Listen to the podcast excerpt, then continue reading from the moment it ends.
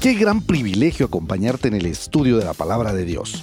Bienvenido al podcast de la hora silenciosa de Palabra de Vida Guatemala. Descubriremos junto a ti los desafíos que Dios nos dará hoy a través de su palabra.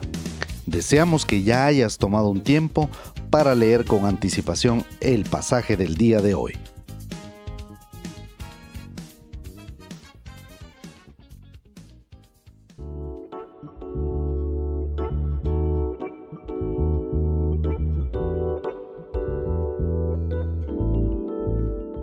Muy buen día tengan todos ustedes y qué gusto saludarlos nuevamente en el comentario de la hora silenciosa.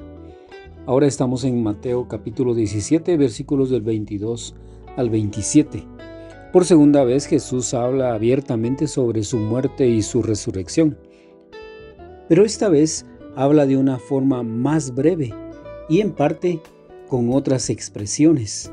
Hijo del hombre ha de ser entregado en manos de los hombres dice en el verso 22, y agrega en el 23, y le darán muerte. Realmente será puesto en manos de hombres que vendrán a ser el instrumento que el Padre usaría para cumplir lo profetizado.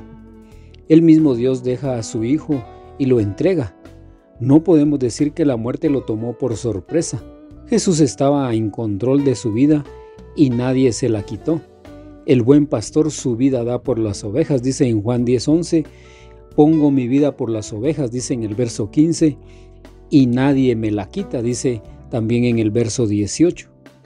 Al primer anuncio Pedro había reaccionado contrariamente en el capítulo 16. Después del segundo anuncio solamente se menciona que quedaron consternados con tristeza y resignación, que son también a su manera un modo de decaer fácilmente. También dijo a los discípulos que la muerte no sería el fin para él. De nuevo afirmó que resucitaría al tercer día. A diferencia de una anterior ocasión, no se consigna esta vez que el anuncio de su muerte fuese confrontado por alguna oposición de parte de los discípulos. Sin embargo, ellos se entristecieron en gran manera por las palabras del Señor, de profundo dolor, dice en el versículo 23 en la nueva traducción viviente. Por la actitud de tristeza, debemos preguntarnos si ellos oyeron el mensaje completo, es decir, que resucitaría, o solo parte en cuanto a que se refería a su muerte, y de ahí la tristeza profunda.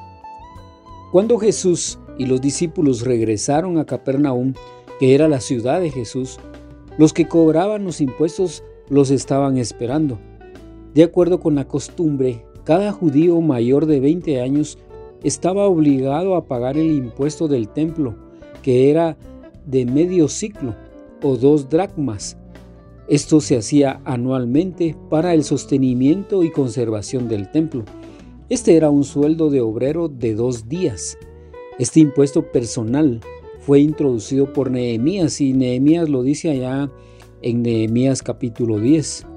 No era el impuesto que recaudaban para el imperio romano por medio del gobernador, sino un impuesto impersonal propio de los israelitas. Aparentemente, tanto Pedro como Jesús no habían pagado aún sus impuestos de ese año, por eso los recaudadores buscaban a Pedro. La pregunta, ¿vuestro maestro no paga las dos dracmas? Ahí lo vemos en el versículo 24 y acerca de la falta de pago de los impuestos por el Señor implicaba que no estaba cumpliendo con la ley. Pedro respondió que el Señor pagaría su tributo en conformidad precisamente con la ley. La conversación entre Pedro y Jesús se traslada ahora a la casa donde ellos habitaban. Antes de que Pedro hablara con el Señor acerca de este asunto, Jesús le preguntó en el versículo 25 si los reyes cobran los tributos y los impuestos de sus hijos o de sus extraños. Pedro respondió que los reyes no cobran impuestos de sus familiares porque ellos están exentos, sino solamente de los extraños. Jesús no tiene necesidad realmente de pagar ningún impuesto del templo, porque es Él el Hijo del Padre. En Él hay uno más grande que el templo, lo dijo allá en el capítulo 12. El Señor le mostró a Pedro que no solo él como rey estaba exento de pagar impuestos. También sus discípulos por ser hijos del reino, que realmente no tenían que pagarlos. Ellos tenían también una posición privilegiada y el rey había de proveerle todo lo que necesitaran. De nuevo surge la posibilidad del escándalo. Jesús la toma eh, muy en serio esta situación y esta posibilidad, que en esta cuestión incluso procede de una manera distinta de la que piensa según los principios. Esta vez el Señor no querría iniciar una polémica sobre un punto tan pequeño. No queremos que se ofendan, dijo en el versículo 27, porque los líderes religiosos buscaban siempre cómo acusar al Señor Jesús. Entonces envió a Pedro a pescar y era algo que a Pedro verdaderamente disfrutaba hacerlo. Tenía que echar el anzuelo para realizar una pesca especial. El pez llevaría en la boca un testatero, dice en el versículo 27, la cantidad exacta, es decir, cuatro dracmas, para pagar el impuesto suyo y también el del Señor. Aunque Mateo no registra el resto de la historia, podemos asumir que Pedro hizo lo que se le ordenó.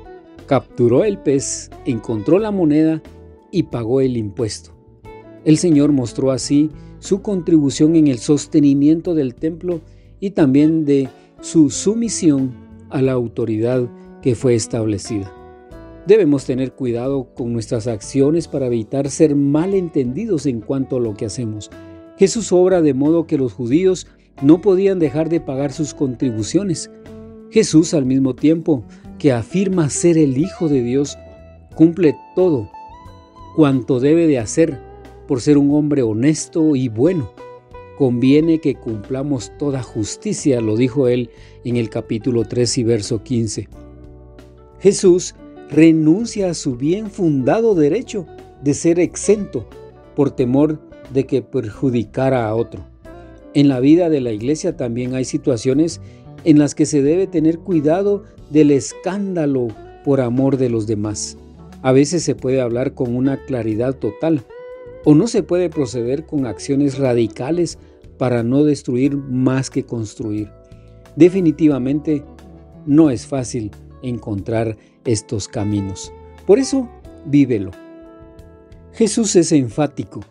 Deja claro que Él es el Hijo del Hombre, el Hijo de Dios.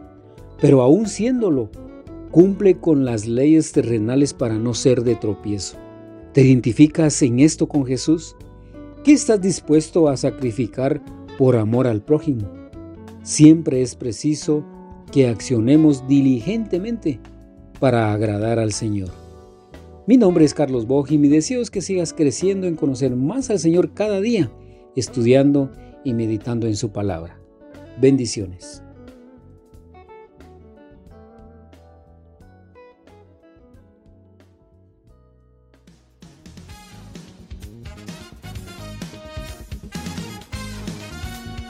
Es emocionante saber los tesoros que Dios tiene en su palabra para nosotros. Ayuda a tus amigos a que descubran la voluntad de Dios para su vida. Comparte este podcast con ellos. No olvides seguirnos en nuestras redes sociales.